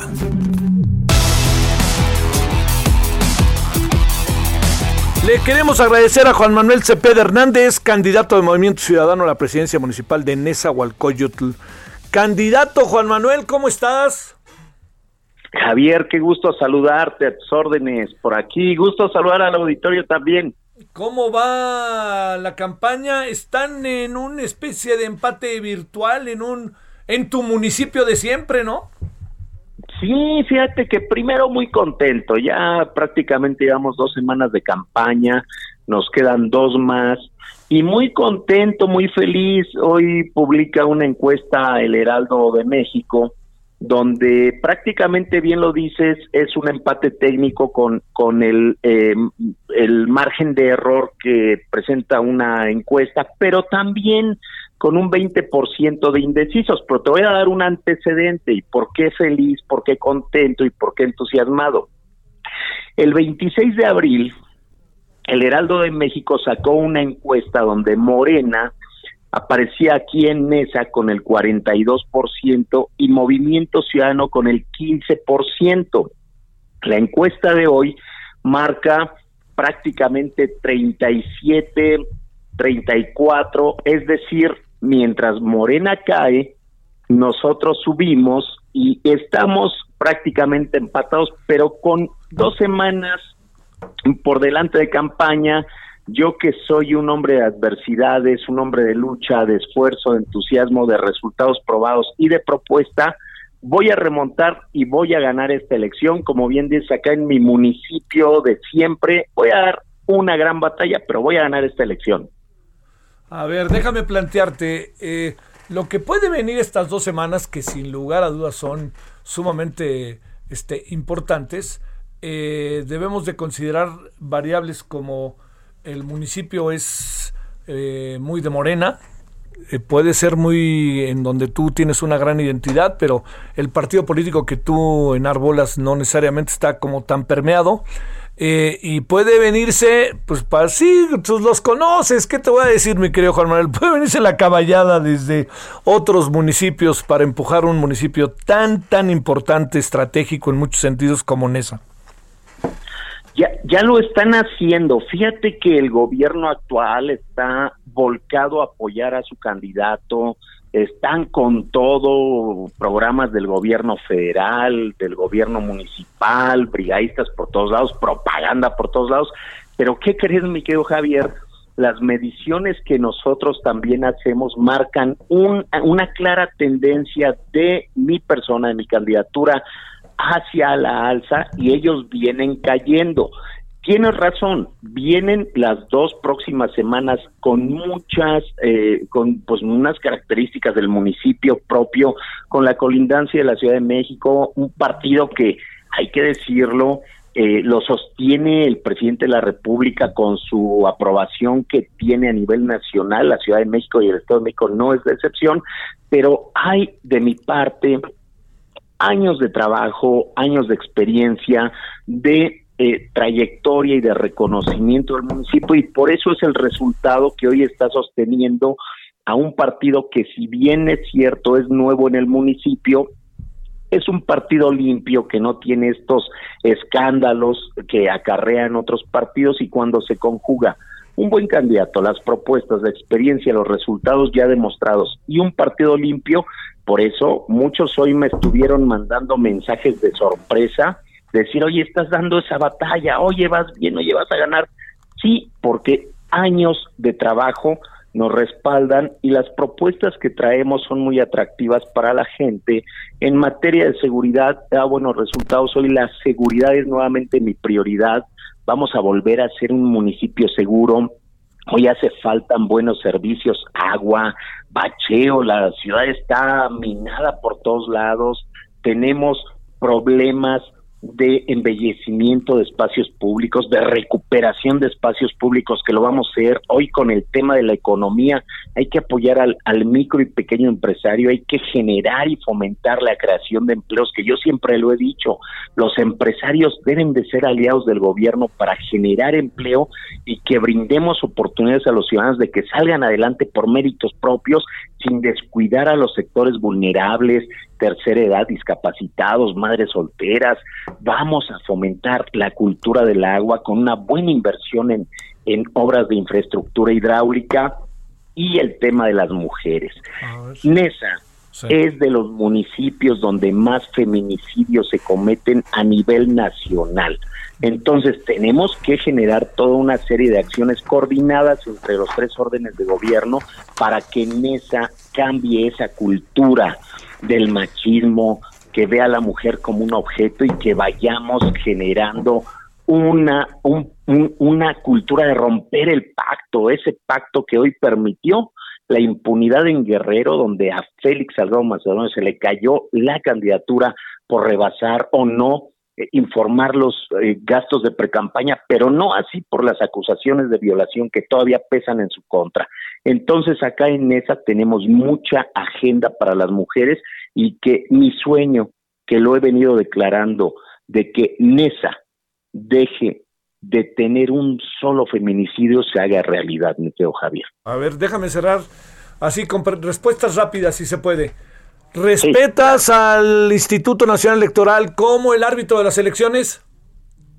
Em, toda la confianza. Toda la confianza. Segundo, este, ¿le va a afectar a Morena el colapso del metro? Ya le está afectando.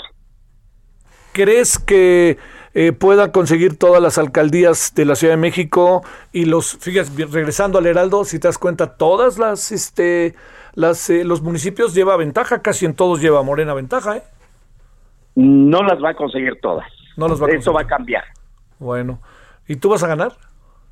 pero no solamente voy a, ganar, mi querido Javier, te garantizo que ese 20% que está indeciso más lo que vamos ganando, no solo voy a ganar, voy a arrasar en estas próximas dos semanas, de verdad, créanmelo. ¿Y eso te va a llevar a que dejes el rock o no? No, no, no, no, sí, por, por eso esta campaña viene tan buena, porque traemos felicidad, música, alegría. Quien sufra una campaña, que se retire de esto, ¿eh? y yo gozo mucho las campañas con la propuesta, con el cariño, pero sobre todo con la música que nos alegra, nos pone felices y cambia el estado de ánimo. Y también cambia las elecciones. Esta la voy a ganar.